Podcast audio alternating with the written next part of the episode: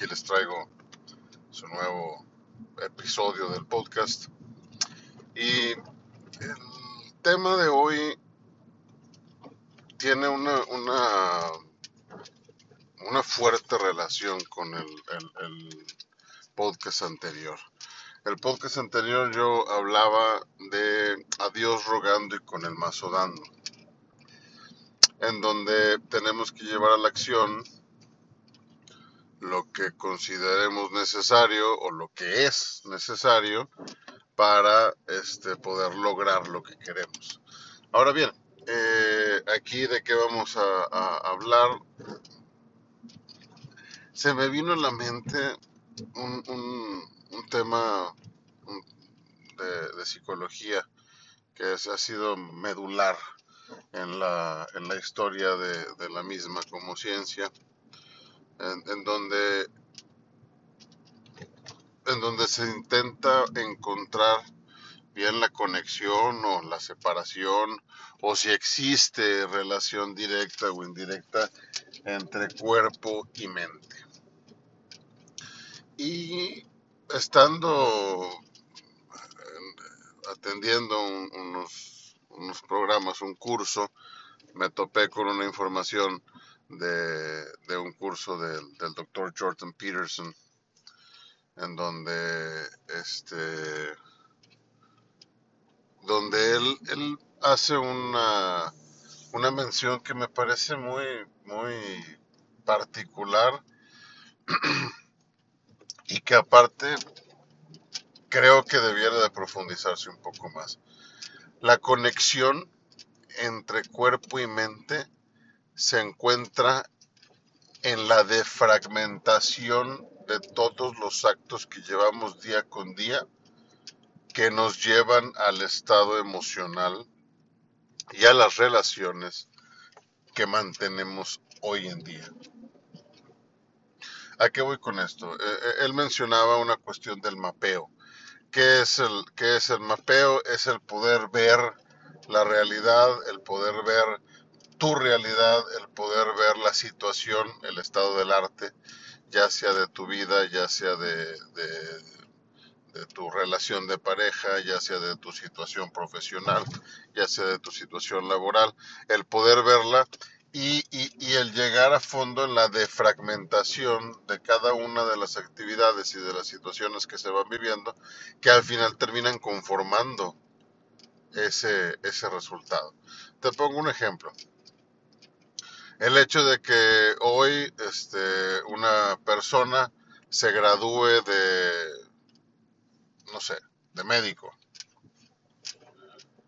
Si nos vamos parte a parte en toda su jornada académica, vamos a poder encontrar que el hecho de graduarse de medicina este, es, un, es el resultado de haber llevado X cantidad de semestres este, de estudio.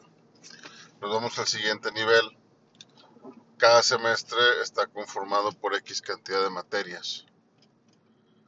Nos vamos al siguiente nivel y cada materia está dividida en X cantidad de parciales o de módulos. Nos vamos al siguiente nivel y cada módulo o cada parcial está dividido en X cantidad de actividades. Me voy más allá y cada actividad tiene cierta eh, abanico de recursos para investigarlos y poder llegar a, a realizar esa actividad. Me voy más allá, dichos recursos tuvieron a bien un conjunto de otras fuentes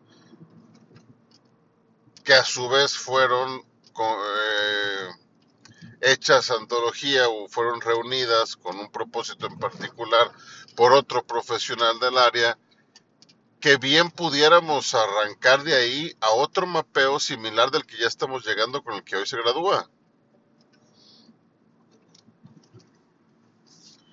Ahora bien, eso fue a nivel académico.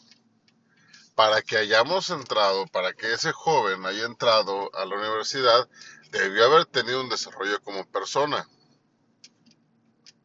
Y para que se diera un desarrollo como persona, tuvo que haber mantenido relaciones interpersonales con mamá o con papá o con algún abuelo o con algún tutor o con alguien que lo haya, lo haya criado, lo haya guiado de una u otra forma, bien o mal, completo o incompleto. Y esa guía tuvo que ir de la mano con ciertos cuidados y esos cuidados incluían los cuidados de la salud. Seguramente en algún momento se enfermó. Y cuando se enfermó tuvo que ir al médico y cuando fue al médico recibió un diagnóstico y cuando recibió un diagnóstico eh, como consecuencia recibió un tratamiento y ese tratamiento desencadenó en que tomase algún medicamento. A su vez podemos mapear el medicamento y ver todo lo que hay detrás para que esa pastilla o ese jarabe o esa inyección o esa vacuna o lo que fuese ya lo tuviéramos a la mano. Pero ese sería historia de otro mapa. Ahora bien, me fui por el lado de la salud. ¿Qué pasa con el lado de, las emociones? Tuvo que tener algún modelo, tuvo que tener algún sustento, tuvo que tener alguna persona eh, que lo hiciera fuerte, que le enseñase valores como tolerancia, como responsabilidad, como respeto. Y de nueva cuenta, así como con el, profesional del área, que podemos, nos permite reiniciar ese mapeo, podemos también este, eh, reiniciar el mapeo con esa persona que resultó un modelo a seguir para este recién graduado de médico. Ahora, eso fue ahora por el lado de los valores y de la formación. Me puede por algo tan sencillo. Una persona para vivir necesita comer. Y si esa persona vamos a pensar que se crió con su abuela y la abuela es la que le hacía el desayuno cada vez que se iba a la escuela, ese desayuno forma parte crucial del desarrollo personal, por ende académico,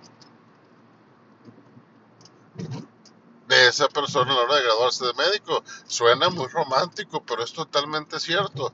Y, esa, y ese desayuno de la abuela pudo haber consistido en preparar tal vez un omelette. Y ese omelette podía traer este, dentro del, del, huevo que tiene en su preparación, no sé, tal vez pedacitos de, de tomate o pedacitos de cebolla. Si somos analíticos, la abuela picando esa cebolla, la abuela cortando ese tomate, estaba abonando con su acción a la realización de esa persona. Ahora bien, todo esto que tiene que ver en conexión mente-cuerpo, la mente genera nuestra proyección de vida.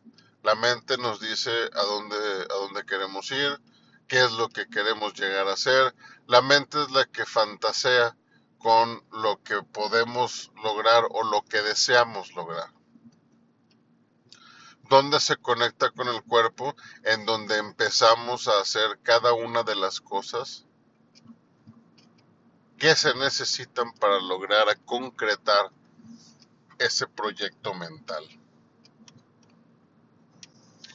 La abuela quería ver realizado a su nieto. No sabía ni qué iba a estudiar ni en dónde, pero ella quería verlo sano para que pudiera hacer sus cosas. Y en ese deseo conectó su deseo mental a la acción de prepararle el desayuno. Tal vez sin registrarlo, el niño o el joven tomaba el desayuno y sin registrarlo él estaba abonándole a su bienestar físico para poder tener las condiciones óptimas eh, mentales y de salud para poder atender sus clases. Pero aún y que, y que fuese de manera inconsciente, ese, esa acción era una conexión mente-cuerpo.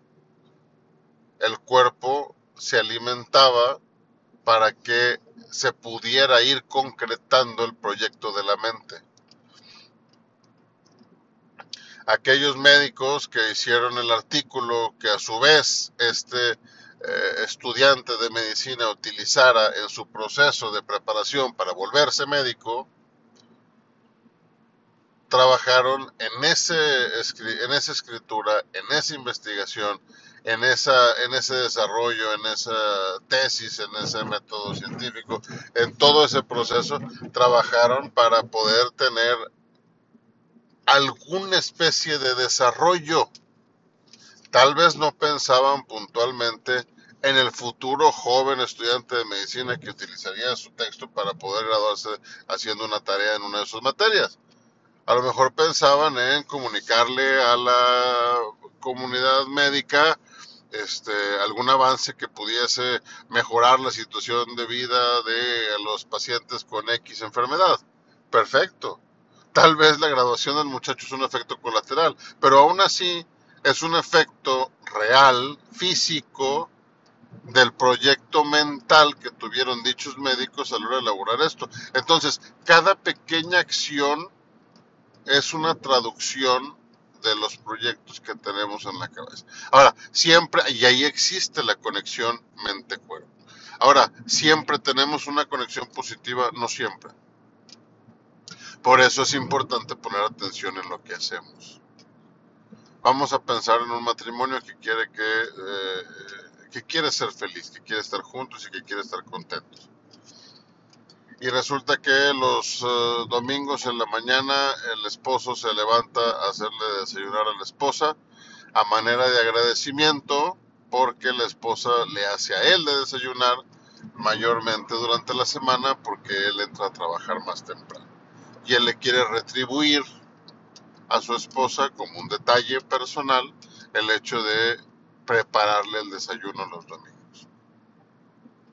Tostar el pan, exprimir las naranjas para el jugo, untar la mantequilla, llevarlo a la recámara, compartir con ella, dejarle una nota con un te quiero, con un buenos días, con un te amo.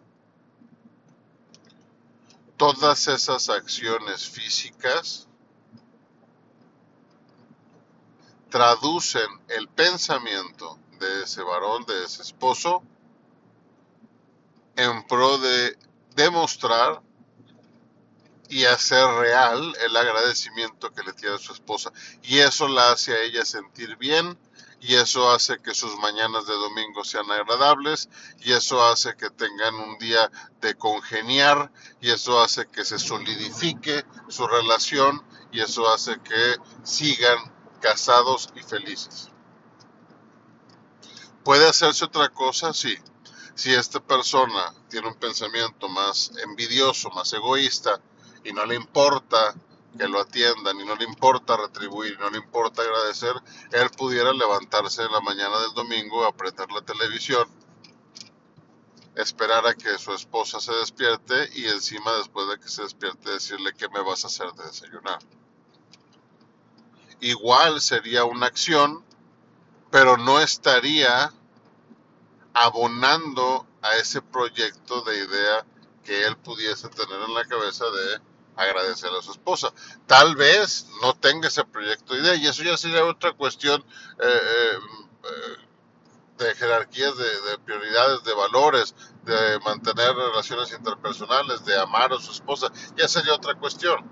Pero si él se levanta a ver la televisión y pedirle de desayunar pensando en durar con ella mucho tiempo y que estén felices y contentos, esa acción no estaría conectada a, una, a un propósito mental, a un pensamiento, con fines o con la intención de que se cumpla o de que se, se, desarrolle dicho pensamiento. Entonces, siempre que actuamos es en favor de, la realización de nuestros... Uh, de nuestros pensamientos, no siempre. Otro ejemplo es, por ejemplo, las personas que, que, se ponen a dieta o que pretenden comenzar una rutina de ejercicios.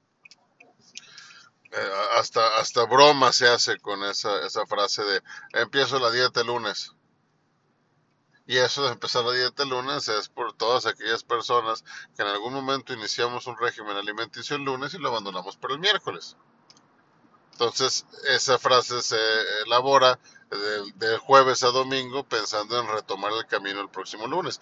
Pero eso significa que la acción de haber roto, la acción de haber corrompido ese plan y no haberlo llevado a cabo, comiéndose la galleta o dejando de hacer el ejercicio o no comiendo la verdura y agregando más pan o qué sé yo,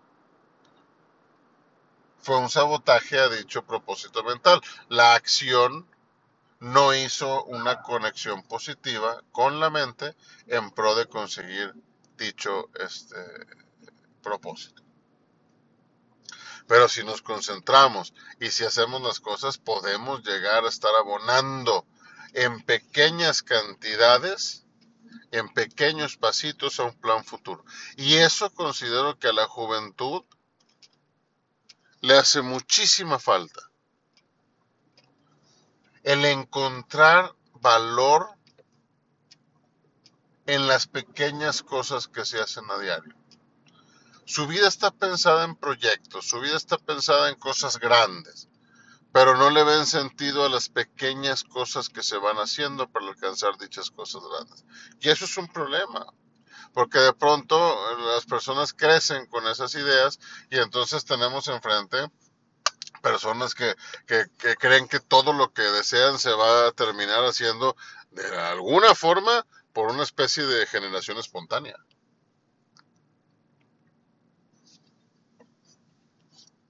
Y las cosas no son así no hay una generación espontánea. Volví a, eh, vuelvo a mencionar lo que, lo que les comentaba en el podcast anterior. La práctica, la, tenacidad, la perseverancia, la repetición es lo que hace que alguien sea grande en algo.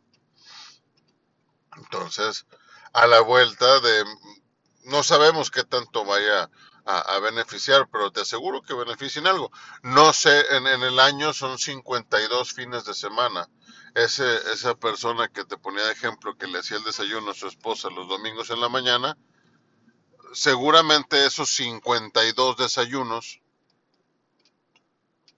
evitaron no sé cuántas discusiones. Esos 52 desayunos en los domingos eh, por la mañana hicieron que su esposa se sintiera no sabemos cuántas veces amada y cuántas veces querida y arropada y eso ocasionara que ella siguiera teniendo los ánimos para levantarse al día siguiente y continuar a su vez con sus propias acciones a abonarle a ese esposo en pro de que se siguiera eh, cultivando ese cariño y esa, esa relación de, de, marido y mujer.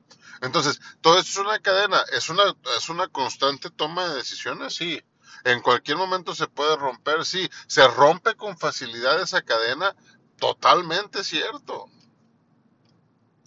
Pero es tu deber como persona, es tu deber como, como, como eh, pareja, es tu deber como alumno, es tu deber como individuo,